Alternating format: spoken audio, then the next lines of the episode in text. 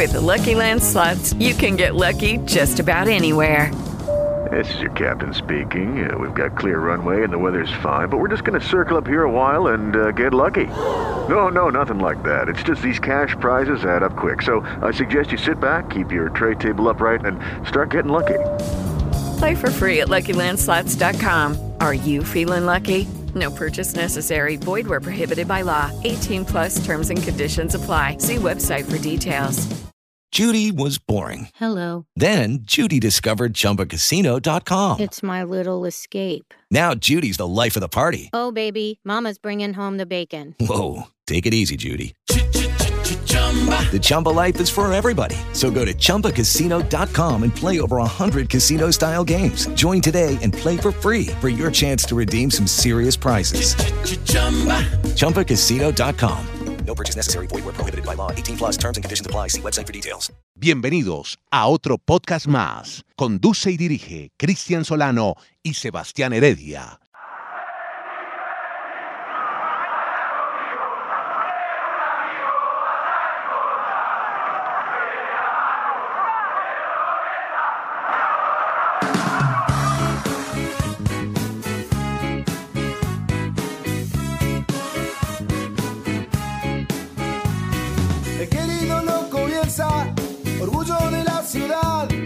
La camiseta en la mano no paraba de gritar. Un loco descontrolado, leproso. ¿Qué más?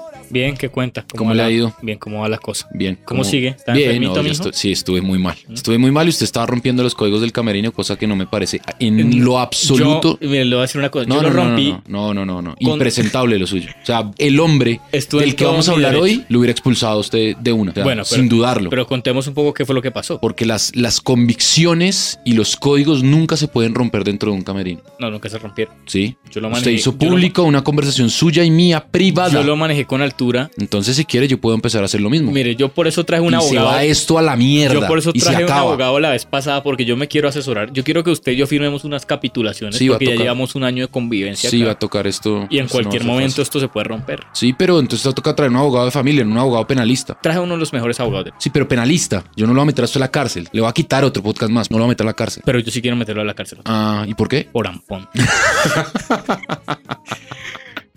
¿Y por Lambón? Y por Lambón. ¿Cuál es el Bien, tema ¿no? que vamos a hablar? Bien, el, el profe Bernat. Sí, el profe Bernat es un crack. Sí, sí, sí. Es un hit. De hecho, me acercó hasta, hasta ¿Sí? yo tenía que ¿Lo ir. llevó? Sí, sí. Ah, sí. bueno. Nos fuimos hablando carreta un rato. Se fueron que en, en Uber, me imagino.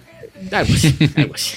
El hombre hay que, hay que cuidarlo. Sí, sí, sí, sí. Eso le decía, él no le da miedo a usted salir a la calle así, como va. No, el tipo es un tipo. Dijo que le más que miedo a en- Cancino. en un año va a ser más importante lo que es hoy. O se Ojalá. acordará Lo, lo que me alegra al profe es que tiene un estilo sobrio al vestirse, digamos. Sí, sí, sí. Digamos, usted no lo ve Sí, como, como, como con ve- sombrero de, de Italia en A mí me dijeron un par de 1938. Se lo, lo ve y dice, no es el papanatas de las Priella que pues, Bueno, señor. Yo No, si no, no, tranquilo, él va por su vida con su. Ojo que con su Abelardo legado, dijo que iba su- a pautar en este espacio. No, pues que paute porque vea, estaba leyendo, justamente estaba leyendo un artículo que salió Ajá. y la papita de David Murcia dice que, que Abelardo le robó la fortuna. Ah, caramba. Casi dos mil millones de dólares. Amigos de gemeístas. Sí. Oiga, ¿Cuánto dejó usted ahí en DMG? No, afortunadamente. No, yo lo invertí en DRFE, que era Ah. otra pirámide. Fue la primera que se rompió. ¿se Muy bien, sí. Bueno, hablemos de cifras. Eh, Y conceptos. Quiero consultar a la gente si nos escuchan, que espero que nos escuchen. ¿Qué les parece? Porque esto no se puede sostener así. Hemos estado buscando patrocinio, ha sido muy difícil. Pensamos abrir una cuenta en Patreon, ahí vamos a poner el contenido,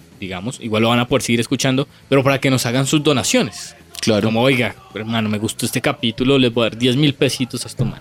Y podemos generar contenido extra para aquellos que Claro. necesiten. Vamos o- a la casa. O se, exacto. Vamos, a la casa de ellos y nos Y a usted, hablar. y usted les hace mercado. Ya, ya, ya vi que aprendí a hacer Sí, mercado. ya, con maracuyá. Ya sabe que la maracuyá hay que moverla. Sí, sí, y sí. si Pero- suena. Pero fíjese que la otra vez salió un maracuyá que tenía muy poco contenido y la membrana era muy grande. No, pero lo que pasa es que usted la maracuyá la tiene que mover. Usted le dice. Y la- si le suena como una Espérese, maraca, es porque es buena. que hay algo Si muy no, no. importante que este país debe debatir. ¿Usted dice el maracuyá o la maracuyá? No, se dice la maracuyá. ¿Cómo se dice la maracuyá? Usted le está preguntando a Miguel y usted dice el maracuyá. Yo digo el maracuyá O sea, porque, porque es patriarcado, un varón el No, no, no, maracuyá. la maracuyá. La maracuyá es el maracuyá hembra. y el maracuyá es el maracuyá macho. Qué vergüenza. Claro ¿no? que hay unos Eh, maracuyás que se autoperciben con otros esta, cisgéneros. esta introducción Bueno, para hablar espere, de, hablemos, de de, hablemos de Bielsa, Bielsa, Dios hablemos de. Bielsa. ¿Usted qué hubiera hecho? ¿Usted cree que Bielsa ha tomado jugo de maracuyá? Eh, Yo creo que no, no, no. Hay otros que toman jugo de lulo y que se las dan de... Pero bueno. Dejémoslo en el maracuyá. El maracuyá. En la maracuyá. En la maracuyá. Bueno, entonces Sí, porque es el mango y la maracuyá. no sé, usted dice el, el gel o la gel. No, yo no digo, yo digo gomina. Usted dice la gomina y Sí, sale. la gomina y listo. ¿El azúcar o la azúcar? No, la azúcar. El azúcar. ¿Usted dice la sal o el sal? Pero es que el sal es diferente. No, no, no, no, no, no, no. A ver, a ver. Sal es diferente a azúcar. No, pero. El- o sea, el- ¿Usted sal- dice la ascensor Para o mí, el ascensor? Para mí, si usted me pone No. sal, sal es que lo que más me tranquiliza es que usted todavía está estudiando, entonces todavía eso se puede corregir. Vamos que eso a es lo buscar- que me Vamos a resolver, vamos a traer un lingüista para que Sí, resuelva. por este favor, vamos a traer a, a un, Bueno. a un lingüista como Adolfo Sable, que tiene la lengua bien, bien suelta para que nos ayude a... Bueno, hablemos entonces ahora sí de lo que, de lo que vinimos, que Rápidamente, es Marcelo rápidamente. Bielsa. Eh, ¿Usted qué hubiera hecho? Lo mismo, ¿no? Sí, no, yo sé que usted no. Yo sé que usted es, No, porque es que- Team eh, Ruggeri. No, porque es que, sí, en parte, sí. Porque es que el juez es el que dictamina, No, el, el que imparte justicia. pero el fair play no está sujeto al juez, sino a cada uno de los jugadores y de los valores de cada uno de los jugadores que están en el campo de juego. Voy a poner una duda A que, ver. me- que discutía con Nicolás Samper. ¿Es una final? Pues ¿Hace nada, lo mismo? Sí, se empata y se define por penales. ¿Qué dijo Nicolás Samper? No, no, no. Que hubiera hecho lo mismo, No, que no hubiera hecho lo mismo. que lo hubiera ganado. Sí, obviamente. Sí, Nico es un poco así, ¿no? Yo no. No, y Antonio Casale. No, yo creo que. Y yo estoy muy y bien. Antonio si está- Casale, los, ¿qué les dijo? No, estábamos muy de acuerdo sorpresivamente todos. ¿Casale? Sí. ¿Cómo has cambiado, Donato? Porque él dice algo interesante y es que también dentro del reglamento del fútbol, no sé si escrito o tácito, o sea, usted no se puede dejar hacer un gol así porque sí. Y él se dejó hacer un gol. Mm, sí se puede, ¿por qué no? ¿Dónde dice el reglamento que no? Y Bielsa muy bien marca que él puede tener todas las formas de lucha mientras estén dentro del reglamento. Yo creo que es una forma de, de decir, bueno, estamos en igualdad de condiciones porque sería diferente si el marcador fuera Pero distinto. vea, pero- pero, estaban empatados. pero Entonces fíjese- volvamos a estar empatados y Pero, ya fi- está. pero fíjese al tema, bueno, ese es un gran argumento, pero fíjese en este tema y es que al final él termina casi que discutiendo con John Terry. No, pero es que John Terry, John Terry, ve y, ve y siéntate, o sea, te la pasaste toda tu carrera pegando patadas y, y Claro, siendo un animal de la cancha. Claro, pero eso nos deja mucho que pensar y nos deja pensar en, listo, bueno, como este man, porque es que la pelea de los jugadores del Aston Villa fue ese, que el Leeds no paró el juego. Sí. Y fue la pelea el delantero, porque Robertson en realidad sí hace un pase hacia adelante como desentendido y Sí. de casualidad le queda al delantero a, es que no me acuerdo el nombre, Kick, Kitch, Eh, Kitch, creo que es. McKeegan. Mac- sí, no, Cualquier cualquiera. Y el man encara para adentro y, y hace el gol. Ahora, lo que pasa es que el partido estaba empatado antes de esa situación, pues volvamos a dejarlo empatado. Diferente hubiera sido y un poco vende humo si van 2 1-0, 2-0 Bueno. y bueno, me dejo hacer un gol para que ¿Sabe que Es que es muy largo el asunto. Sí, ahora. da para muchas discusiones. ahora, hay- no me acuerdo quién le dice a Trino, pero es. Esto plantea otra cosa. ¿Hasta dónde usted lleva sus creencias o lo que, o lo que defiende? Y ahí estoy de acuerdo. Si es por ese lado, yo voy a muerte con eso. Sí, cada uno tiene sus convicciones. Hay unos Ah. que sus convicciones son más débiles que las otras, pero Bielsa pues es un man de convicciones. Yo en esas convicciones, si fuera la vida, yo voy hasta el final. De hecho, le iba a contar una anécdota porque hay un libro para los oyentes de otro podcast más que se llama La vida por el fútbol, Sí. de Roman Iwich, Sí. que es un, un gran escritor y periodista argentino. Tiene una columna en La Nación. en La Nación, en Cancha Llena. Y él escribió un libro que es la biografía de Marcelo Bielsa. Para mí, para mí, para mí, es el mejor libro de fútbol que se ha escrito en mucho tiempo. Ya lo leí hace un buen tiempo y la primera anécdota del libro es que Marcelo Bielsa está jugando en Rosario, en una cancha, y el tipo eh, cobra un córner y rompe un vidrio. Y resulta que rompe la- el vidrio de una casa. Entonces, Sí, generalmente. No puede ser una fábrica. Y entonces de la casa llega la policía y se llevan el balón y se llevan a Marcelo Bielsa a la comisaría. El papá va y saca a Marcelo Bielsa de la comisaría. Y Bielsa le dice, no, yo no me voy hasta que no me entreguen el balón. Y el papá le dice, no, pero un momento, es que... Dice, no, yo no me voy y me voy hasta que me devuelvan mi balón.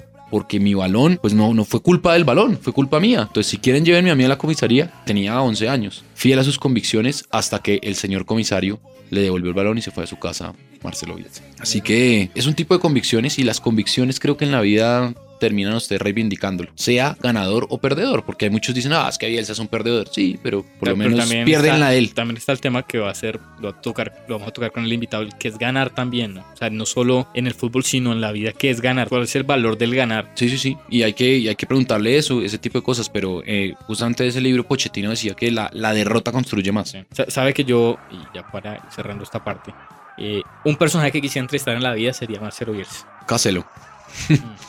hay que encontrarlo. Aparte porque ya está muy, muy, muy rayado también. Dio lo del Ipswich Town. Sí, it's a chish- chish town. Hay que amarlo por ese tipo de cosas. Si no me doy por derrotado ya. O sea, vamos a jugar contra ese equipo y listo. Nosotros vamos a jugar contra este invitado, parece. Pero no contra él, con él. El autor de El legado Bielsa.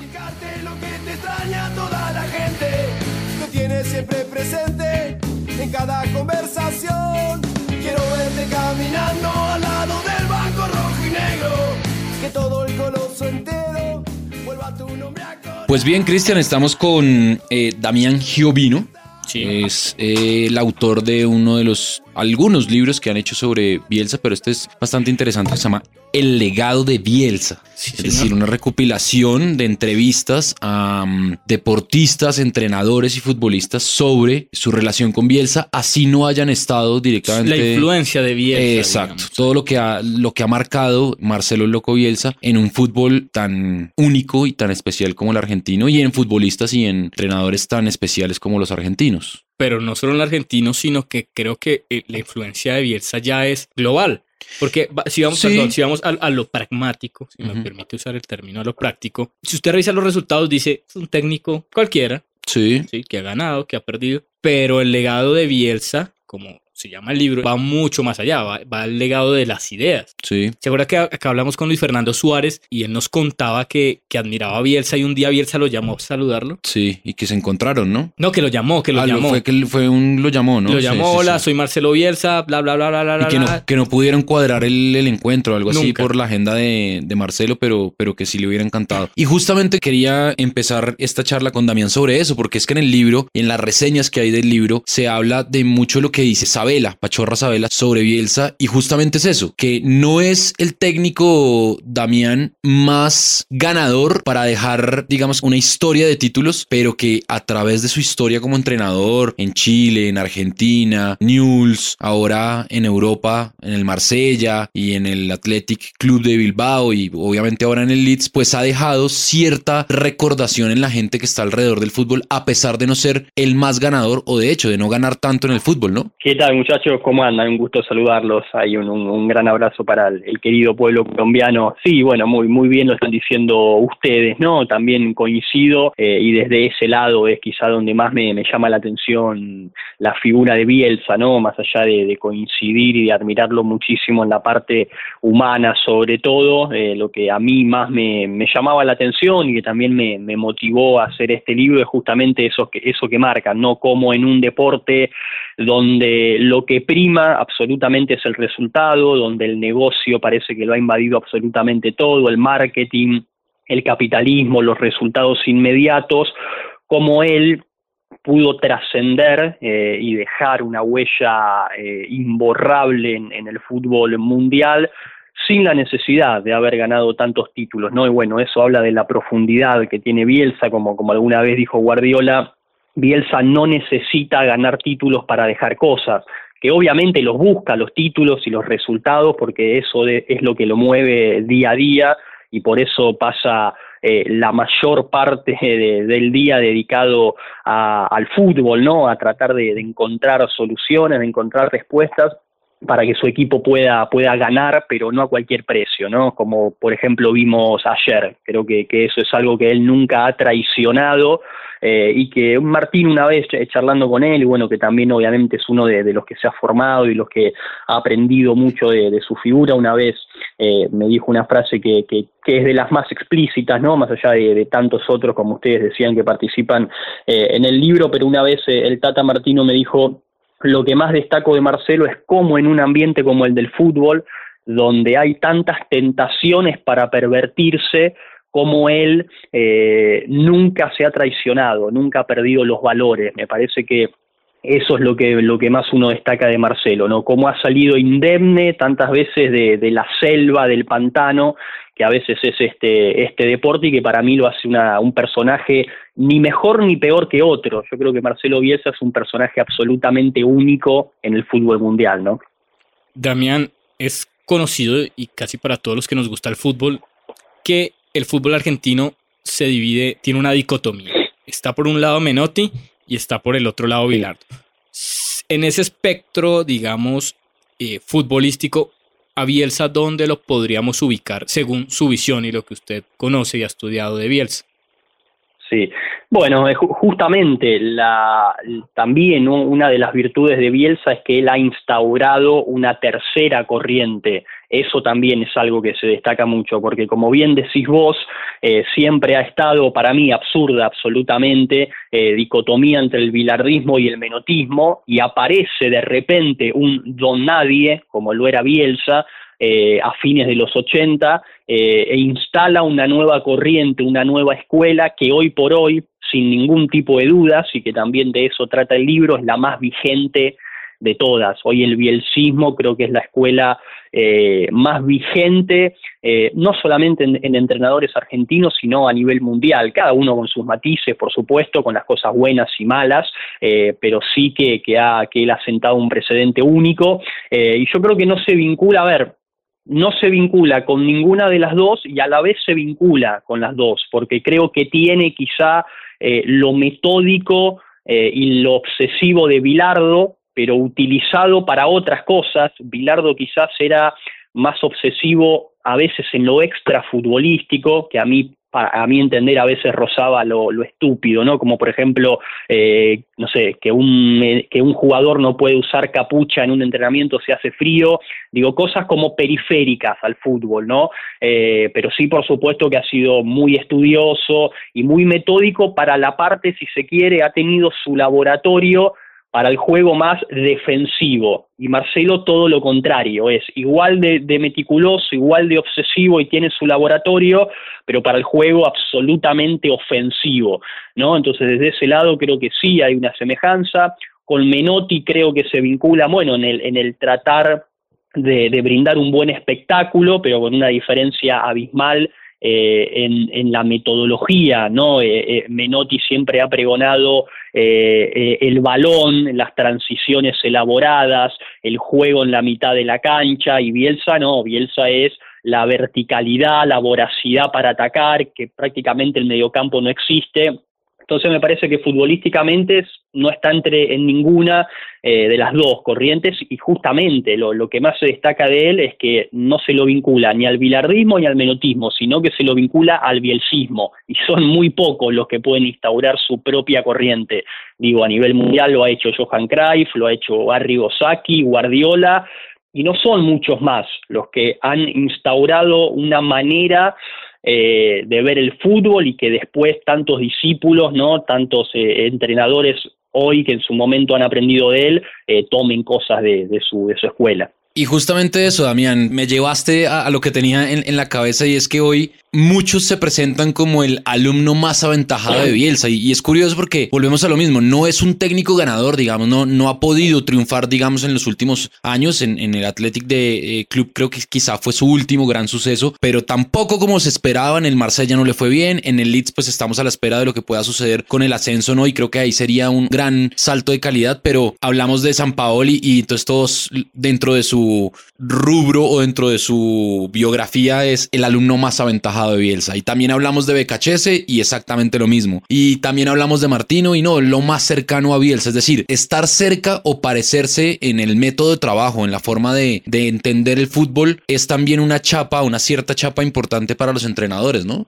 Sí, a ver, eh, en parte creo que sí eh, y en parte creo que no, porque después está eh, por ejemplo, en, mi libro me lo cuenta el, hoy entrenador del Sporting Cristal, Claudio Vivas, ¿no? que ha sido eh, su ayudante de campo durante muchísimos años. Y bueno, cuando él quiso también hacer un poco una carrera eh, como solista, claro, a él lo venían a buscar como un mini Bielsa o como un Bielsa económico. Mm. Entonces digo, no, no es lindo tener esa etiqueta. Pautazo también, ¿no?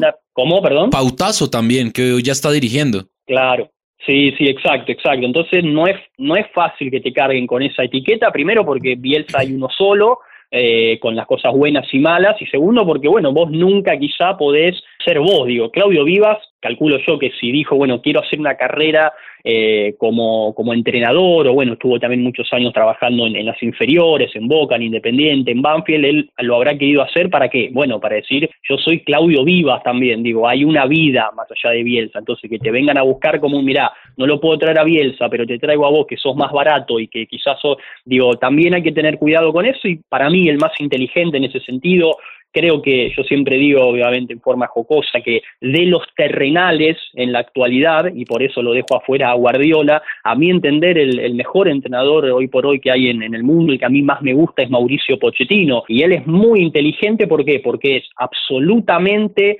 formado bajo la escuela de, Bielsa, que lo descubrió en, en Newell, que después lo tuvo en el español, en la selección argentina, pero que es totalmente pragmático, que él dice, sí, Bielsa fue mi padre futbolístico, pero para mí Mourinho es un número uno también, y en sus equipos se ve eso, se ve esa frescura de ser más práctico, de resolver en base a lo que el partido va demandando y no atarse tanto a una idea puntual. Entonces, para mí el, combo perfecto es ese, es lo que hoy es, hace Pochettino. Eh, bueno, Berizzo también, hay muchos casos de, entrenadores que lo tienen a Marcelo como referente, pero que bueno, obviamente después cada uno impone su estilo y creo que casi nadie va a coincidir, de hecho en el libro todos los testimonios que, que he reclutado son prácticamente ninguno los que coincide con el dogmatismo de Marcelo. Marcelo es muy cerrado, jamás a lo largo de su carrera prácticamente ha cambiado bajo ninguna circunstancia, ante ningún rival, ante ningún contexto, y eso lo ha hecho perder a veces mucho más de lo que podría, es decir, lo hizo ganar mucho menos de lo que podría haber ganado si hubiese sido en algunas situaciones un poco más práctico, pero para él eso es traicionarse. Yo no coincido en eso puntual, pero bueno, sí es verdad que y es innegable que, que la escuela que Marcelo ha dejado y está dejando es muy, muy, muy grande y eso lo logran muy pocos entrenadores. ¿eh? no sé, por ejemplo, Ángel Capa en el libro me decía, eh, bueno, Capello ganó dos Champions con el, con el Real Madrid y la gente salía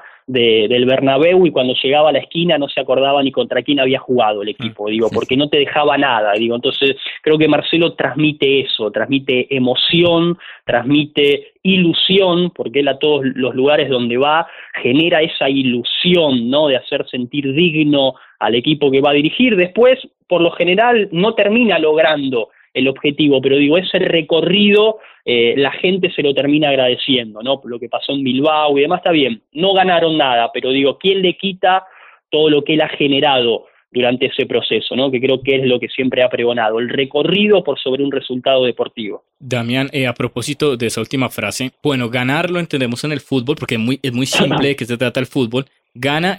With Lucky Land slots, you can get lucky just about anywhere. This is your captain speaking. Uh, we've got clear runway and the weather's fine, but we're just going to circle up here a while and uh, get lucky. No, no, nothing like that. It's just these cash prizes add up quick. So I suggest you sit back, keep your tray table upright, and start getting lucky. Play for free at LuckyLandSlots.com. Are you feeling lucky? No purchase necessary. Void where prohibited by law. 18 plus terms and conditions apply. See website for details.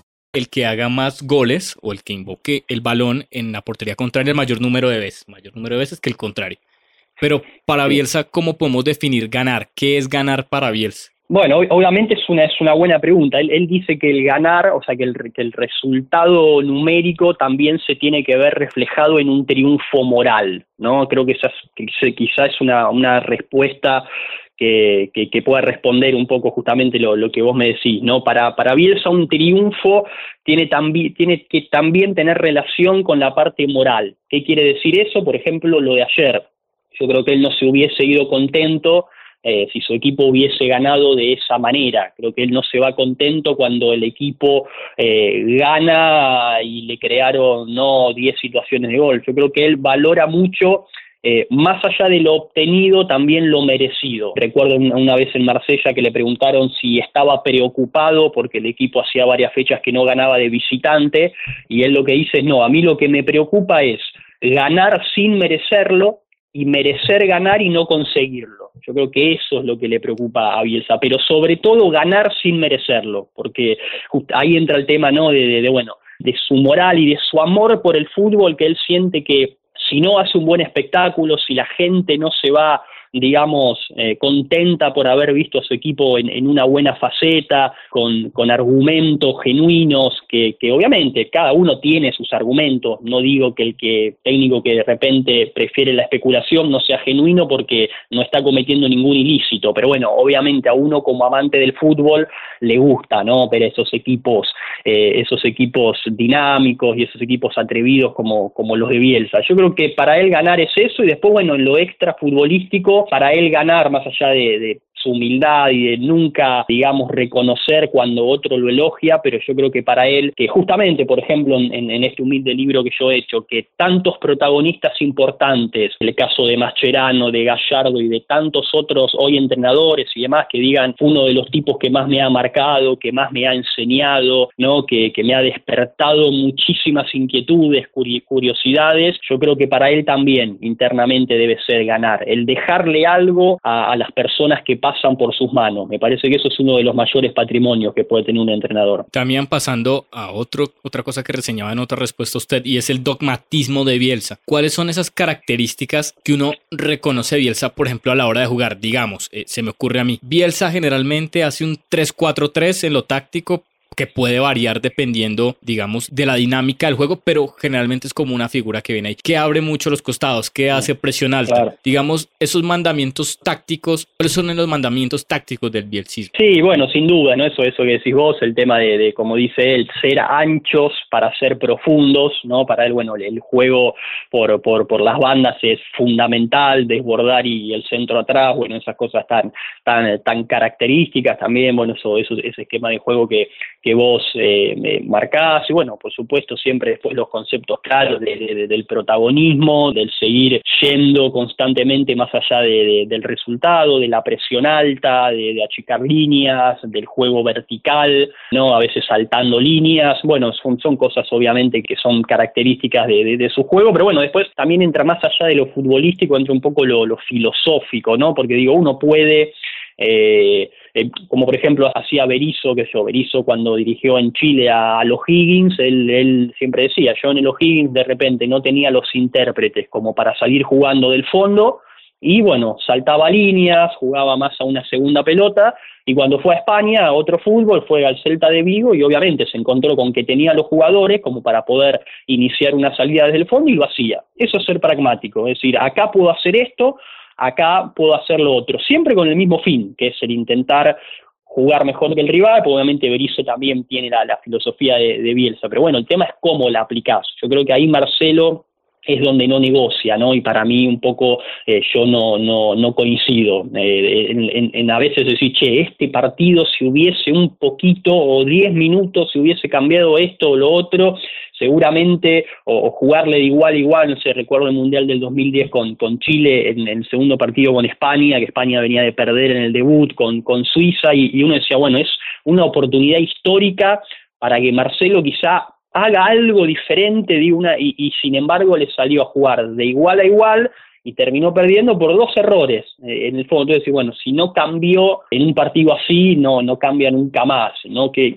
obviamente es valorable porque habla de que, bueno, de que él mantiene sus convicciones a rajatabla, pero me parece que, que el fútbol no es algo tan serio como para creer que porque uno modifique algo en un partido va a perder sus convicciones, ¿no? Me parece que las convicciones y los valores pasan por cosas más profundas que Marcelo las tiene, pero el fútbol es un juego y si a veces tenés que jugar de una manera, a veces de otra, siempre con una idea, con una identidad, pero me parece que hay que hacerlo. Y como te pongo el ejemplo de Pochettino, me parece que eh, es el ejemplo perfecto ¿no? de, de eso. ¿Qué ha sido, digamos, en este recorrido lo más significativo que encontraste dentro del legado Bielsa, más allá de lo que conocemos, de lo que hemos visto a través de, de, su paso por la selección chilena y la transformación y el salto de calidad que le da justamente a la AFNP. En Argentina, digamos, también, a pesar de los malos resultados, digamos, en el Mundial, pero pues fue es significativo su paso. ¿Qué ha sido lo que para ti como recolector, digamos, de estos testimonios sobre Bielsa fue lo más determinante y lo más llamativo que tiene el legado Bielsa? A ver, de, desde lo futbolístico, sin ningún tipo de dudas, lo, lo marcan todos, absolutamente innovador en el tema de los métodos de entrenamiento. Todos los jugadores que lo tuvieron te dicen jamás he visto a alguien que replique a la perfección lo que sucede en el campo en un entrenamiento. O sea, en los métodos de entrenamiento dicen que fue absolutamente único, que, que no hubo, que nunca más en, a lo largo de su carrera, en los, con los otros entrenadores que han tenido, vivieron entrenamientos como los que Marcelo les enseñaba. Después, bueno, en la parte humana, sin dudas.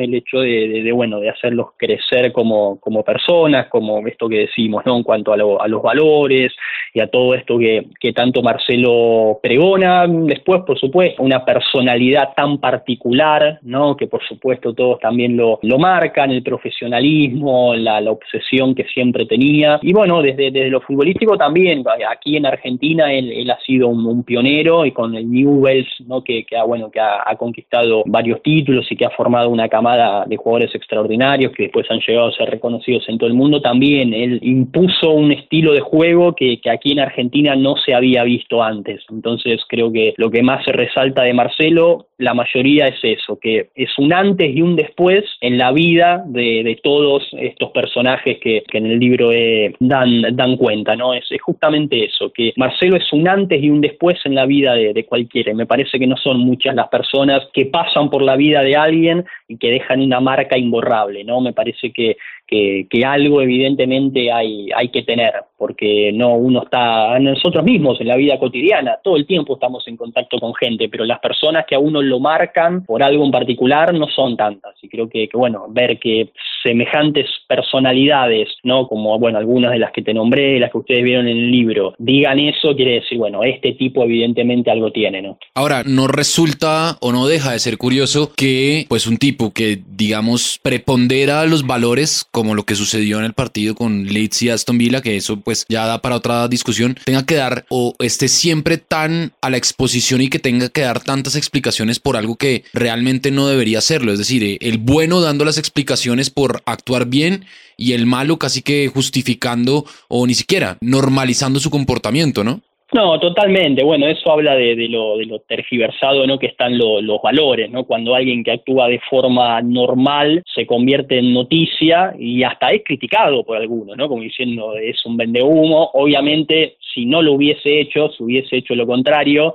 eh, lo hubiesen matado igual, ¿no? Diciendo pregona pregona el tema de la ética, la moral, la dignidad, la transparencia y mira por cuando las papas queman y se está jugando algo importante, hace cualquier cosa por ganar. Digo, obviamente que siempre va a estar a la vuelta de la esquina el tema de las críticas y, demás, pero bueno, sí, aquí en, Argentina, Marcelo, y bueno, y, resulta también increíble, tiene un montón de, digamos, de detractores, ¿no? Eh, lamentablemente, bueno, y eso también marca cómo está nuestro país, bueno, mismo ustedes estando en, en Colombia, uno dice cómo puede ser que a, a las personas como Marcelo, a las personas como Peckerman, no se les entrega la llave del fútbol entero, pero entero, la llave que abra todas las puertas del fútbol argentino y que, eso, que ellos hagan lo que quieran, porque no eh, eh, creo que el renacimiento es a partir de personas como, como ellos, pero bueno, lamentablemente a veces en, la mezquindad y en el chiquitaje, bueno, eh, a veces no hay lugar para este tipo de, personas, ¿no? Pero bueno, creo que las críticas siempre van a estar y, me parece que uno no, no puede ir por la vida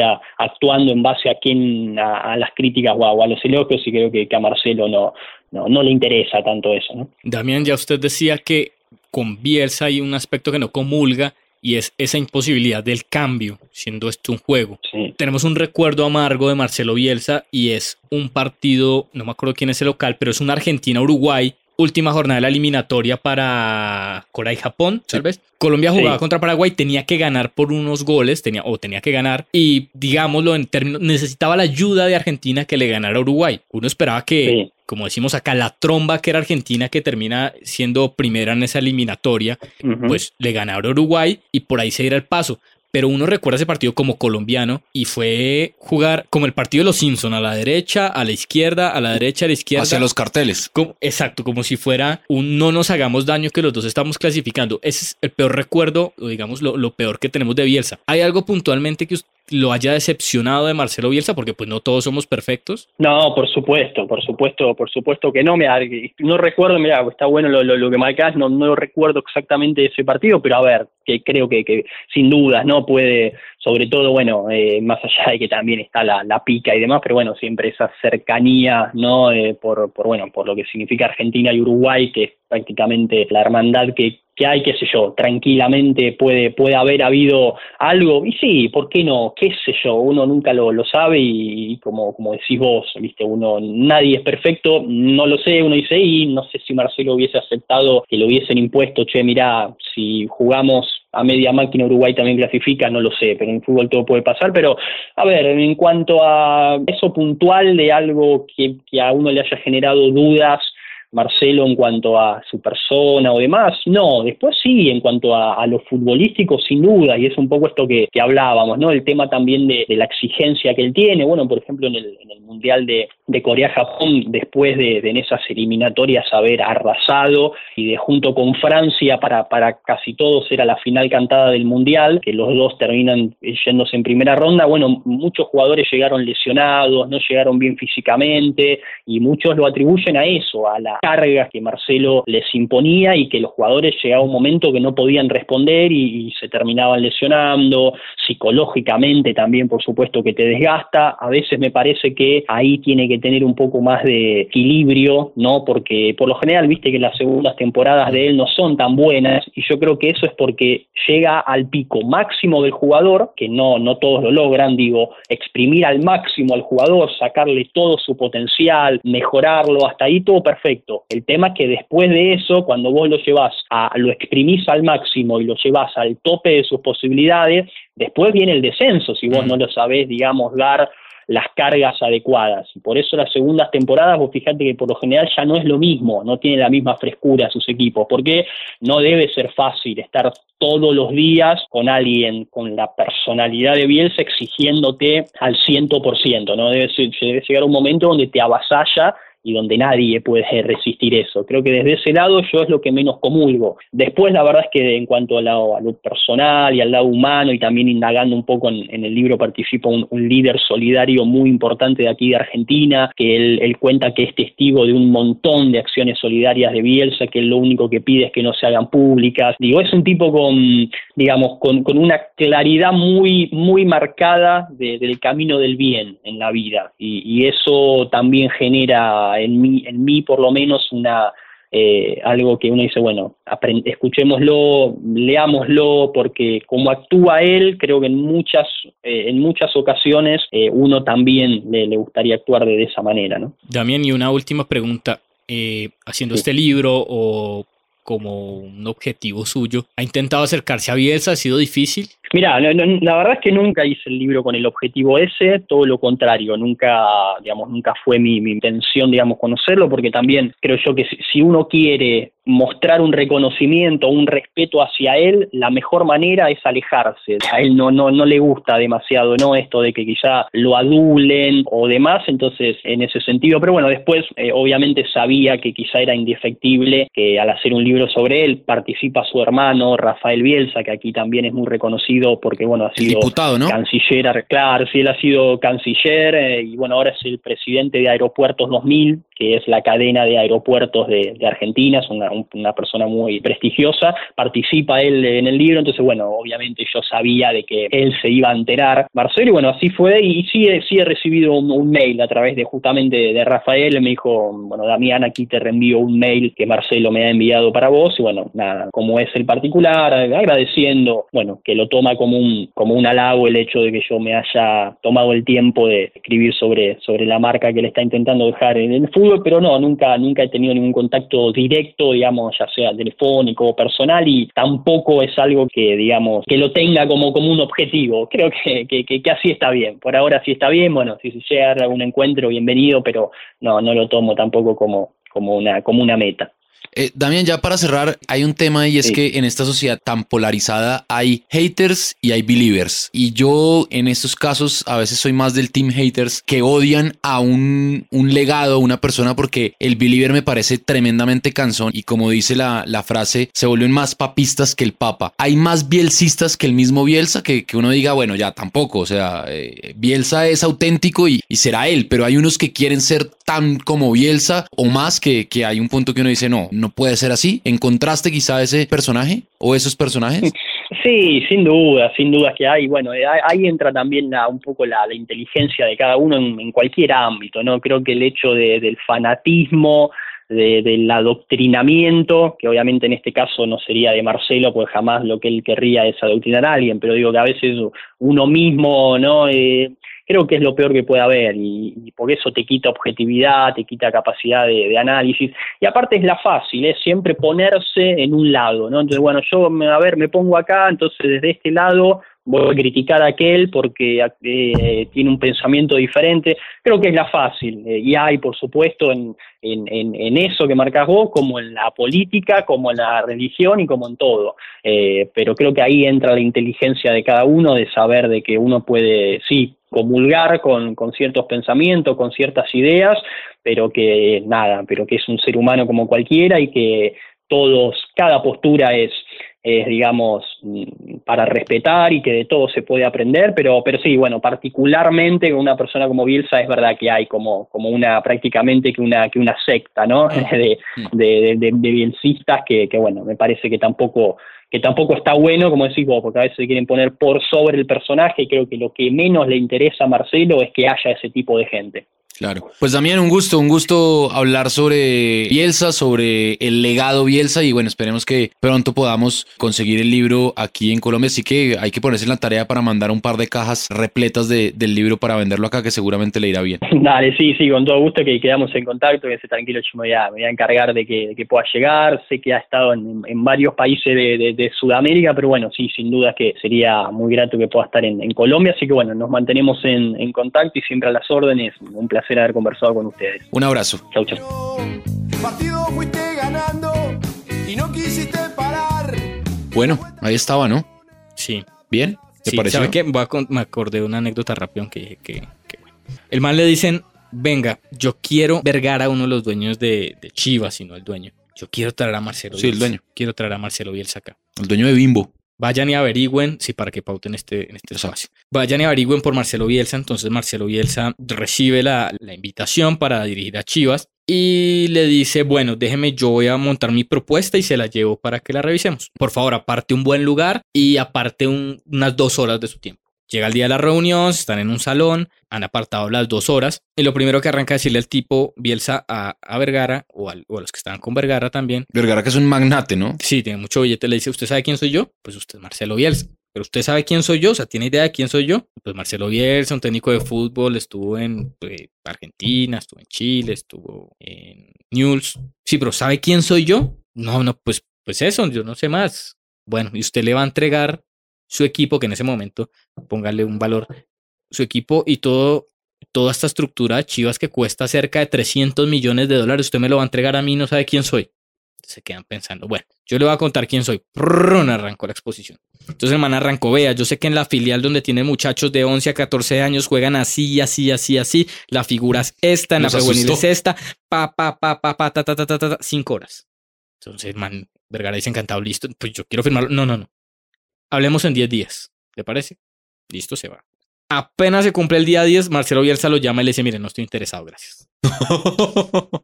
No, está muy loco, está muy chiflado. Qué genio, yo quiero pero ser es como un Marcelo crack, Bielsa sí, cuando claro, grande. sí. Claro, claro. Hay un documental que se llama Ojos Rojos, que es em, la clasificación de Chile al Mundial. Sí. Y él permitió todo un acceso al camerino y hay unas charlas de él, de Pautazo, que era su preparador el Cali. físico. Sí, muy interesantes. Bueno, hay que verlo. También hay uno Y- que dice, bueno, pero es una televisión española, que hizo el documental. ¿Sobre Bielsa? Sí, cuando me está en el Bilbao, entonces hablan con Lunari, que esa es otra, la voy a contar rápido, rápido. Lunari, no me acuerdo en qué equipo coinciden. Entonces a Lunari lo iban a vender como un platal en esa época que era un millón, 10 millones de dólares De la época. de la época. Entonces el man emocionado porque le iban a vender Lunari, tal, tal, tal, tal. Lo llama por la noche así ya en la concentración durmiendo Lunari. Vea, Ricardo, habla con Marcelo Bielsa. Yo solo quiero decirle que usted no vale esa plata que le van a pagar. Colgó. Es imposible no amar a Marcelo Bielsa, de verdad. Qué demente, Bielsa. Eh, hay que ver si le alcanza para estar en la Premier. Creo que ahí Marcelo Bielsa puede decir, cumplí mi objetivo y me voy. Y me retiro, sí. Esa, no, no, no, no nos extrañe para nada que, que sea esa la reacción ante el título de la Premiership. Yo también cumplí aquí mi tiempo Sí. y me... Se dice la maracuyá. Vamos a dejar ese debate en redes sociales. Team el maracuyá, team la maracuyá. Nos vemos, chao.